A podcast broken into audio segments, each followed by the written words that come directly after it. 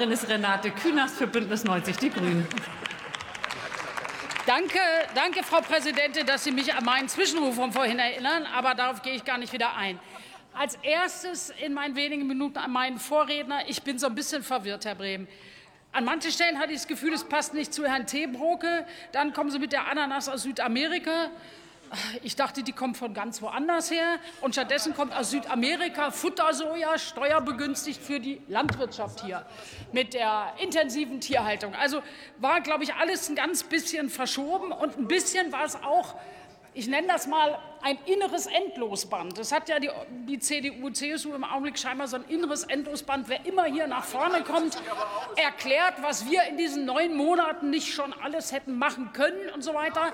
Sie sagen nie, sie sagen nie, was sie selber machen würden. Sie rechnen es sie nie selber. Und ich verzeihe Ihnen natürlich, dass Sie nie auf die letzten 16 Jahre blicken. Aber wer 16 Jahre am Stück regiert hatte, hat jetzt das Fachwissen, bei der, nach der Kritik auch mal einen Vorschlag folgen zu lassen. Und jetzt sage ich was, was die äh, Linke als Antragstellerin neidisch macht. Es gibt ja, also Sie wissen ja, dass ich immer auch dafür kämpfe, bei Gemüse und so Hülsenfrüchte die Mehrwertsteuer mal runterzusetzen. Werde ich auch noch jahrelang dranbleiben. Aber guckt mal von der Linken, sieht das nicht cool aus? Mehrwertsteuer für Grundnahrungsmittel runter. Man sieht ein Brot, ein Salat, eine Milch. Kanne, cool. An der Hintergrundfarbe sieht man, ist nicht rot, kommt nicht von euch. Ähm, passt aber nicht zu der Rede der zwei CDU-Redner hier. Ist aber vom 29. September von der EVP-Fraktion. Ja, was gilt denn jetzt eigentlich bei Ihnen? Bescheidene Frage. Wirklich so. Also Sie müssen sich dann auch schon mal überlegen und Sie dürfen auch gerne national und europäisch konsistent sein in Ihren Vorschlägen, meine Damen und Herren.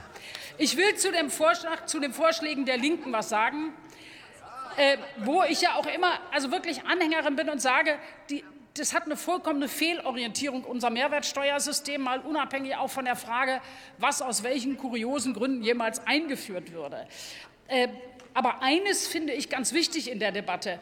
Wenn wir darüber diskutieren, finde ich, dass es viel zu eng geführt wird und auch nicht ganz richtig. Das haben viele Vorredner, Vorrednerinnen ja angesprochen, als sie darüber gesprochen haben, wie entlastet man zielgenau. Ja? Deshalb glaube ich, ist es gar kein passendes Thema für unser akutes Problem der teurer werdenden Energiepreise, der Lebensmittel und so weiter. Wenn wir über Mehrwertsteuerveränderungen reden, müssen wir doch bitte das Thema Klima und Biodiversität und Gesundheit einbeziehen. Das sind für mich die Punkte. Wie kann es sein, dass das Ungesündere den gleichen Mehrwertsteuersatz hat wie das Gesunde? Wie kann es sein, dass Milch einen besseren hat als Haferdrinks zum Beispiel? Das ist die zentrale Frage. Und in dem Kontext will ich eines sagen. Wir sind, wenn wir darauf gucken, sehen wir doch, wie viel wir an Adipositas, an Fettleibigkeit haben bei den Kindern, auch bei den Älteren, geht auch nicht an allen Bundestagsabgeordneten vorbei. Wir müssen doch sehen, dass Fleisch gleich mit Gemüse äh, gesetzt ist, ist ökologisch falsch und gesundheitlich falsch. Und deshalb sage ich Ihnen an dieser Stelle, ja, eine Reform wollen wir. Sie ist ja auch in der Vergangenheit immer an der Union gescheitert, sage ich mal. Was wir jetzt Satz. brauchen, ist eine Definition, nach welchen Kriterien wir die Mehrwertsteuer verändern wollen, weit über diesen Grundnahrungsmittelbereich hinaus und was Dankeschön. eigentlich Grundnahrungsmittel sind. Dass Sie nur mit der Tüte Zucker kommen und sagen, das sei ein Grundnahrungsmittel, passt weder zu Klima noch zu Gesundheit noch zu Biodiversität.